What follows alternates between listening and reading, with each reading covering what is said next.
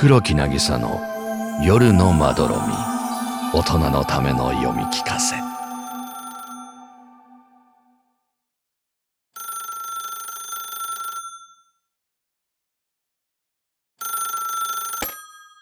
はい、もしもし、飯田でございます。電話に出たのは、年老いた女の声だった。張りのない小さな声だ。あ、俺だけど。え？どちら様ですか？俺俺、俺だよ。あら？もしかしてケンちゃん？どうしたのよ珍しい。そうそうそうそうそう、ケン、久しぶり。こちらから名乗らなくても、向こうがボロを出してくれれば楽だ。今この瞬間から、俺の名前はケンに決まる。世の中が、これほど詐欺に気をつけろ、と騒いでいるのに、俺俺という上等句に、まんまと引っかかる奴がまだいる。詐欺を仕掛ける俺の方が驚くほどに。ケンちゃんずいぶん久しぶりじゃないのよ。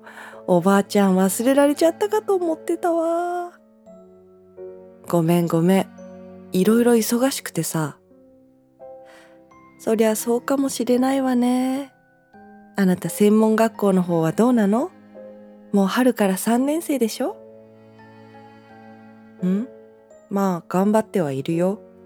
結構大変だけどね。いや、実は今日電話したのも学校の関係なんだけどさ。どうしたの？何か困ってるのかしらうーん、ちょっとさ、こんなことばあちゃんにしか頼めないんだけど、まあ事故っていうかトラブルになっちゃってお金が必要なんだよ。このままだと借金しなきゃいけなくなるんだよな。え？事故ですって？ケンちゃんそれ大丈夫なの？あ、うん。体は大丈夫だったんだけど、ちょっといろいろ壊しちゃったものがあって、あのーその学費のためのお金を使い込んじゃったんだよね。まあ、そんなこと。電話口の老人はため息を漏らした。孫が事故に遭ったと聞いて心配になるのもわかるが、相手はしばらく狼狽したように、どうしましょうとか、あらあらとつぶやいていた。それでさ、こんなこと他の人に頼めないからばあちゃんに電話したんだよ。学費を使い込んだのが家族にバレたら、俺学校を辞めさせられちゃうかもしれないだろええ。でもあなた本当に体は大丈夫だったの？怪我やなんかあったりしたんじゃないの？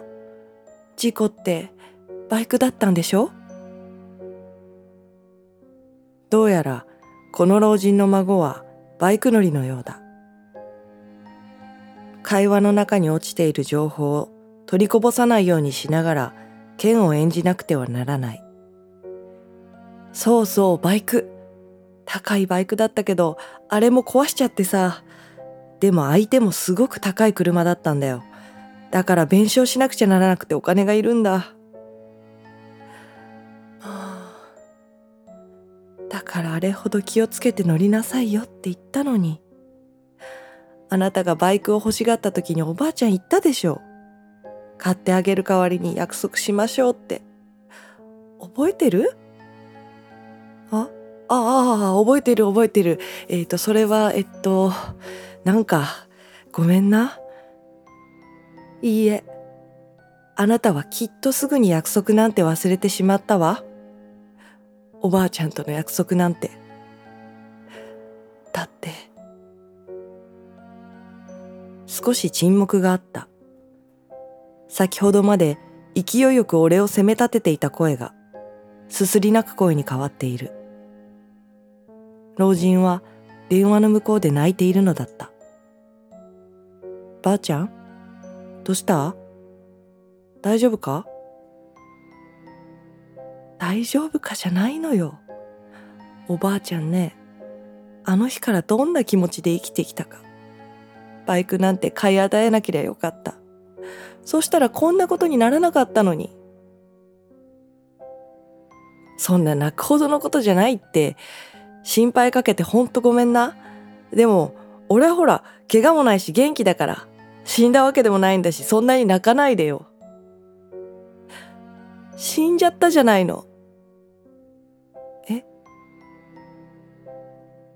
?3 年前の夏、今日みたいに暑い日だった。夏休みだから遊びに来るって、バイクを店に来るんだってケンちゃんが言うもんだから、楽しみに待ってたのに。電話が鳴って、胸騒ぎがしたと思ったら、事故でしたなんて。え？どういうこと？あなたが電話をしてきた時、本当にケンちゃんだと思ったの。知らせを受けた日とそっくりな今日、同じぐらいの時間に電話が鳴って、少し胸騒ぎもして。そうしたら若い男の子の声でしょ？私夢を見ているのかと思ったわ。ああ、やっぱりケンちゃんは生きていたのねって。受話器を持つ手が震えていた。相槌を打つことさえ忘れている俺に向かって、老人は話し続ける。あの子が無事でいてくれたなら、お金だって何だって差し出すわ。でも、命は取り替えっこできないものね。ねえ、あなた。孫に先立たれた私の気持ちがわかる？あの子は私のせいで死んでしまったのよ。もしあなたがあの子を取り返してきてくれるなら、いくらだってお支払いするわ。このうちごと全部差し出したって構わない。でも、それができないのなら、もう二度と電話をよこさないでちょうだいね。それから、こんな仕事からは足を洗って、真面目に生きていきなさい。電話は一方的に切れた。とっさに引き止めようとしたが、引き止めたところで何を話すというのだろうか。老人の静かな声には、ふつふつとした怒りがあった。それは、俺に向けられたものというより、自分自身に向けられたものであり、他者の介入を許さない厳しいものだ。これ以上ないほど深い場所で嘆き続けている老人を、俺はさらに深い場所へ叩き落としてしまった。剣と重なり合った俺が一瞬だけ無駄な夢を見せてしまったからだ。あるいは本当に剣になってあの老人の孫として生きてゆけたら救われるのは俺の方だったのかもしれない。終わり。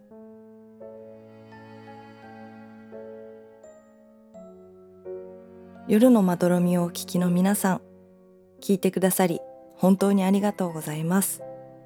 黒木渚はこの秋全国ワンマンツアーを行います。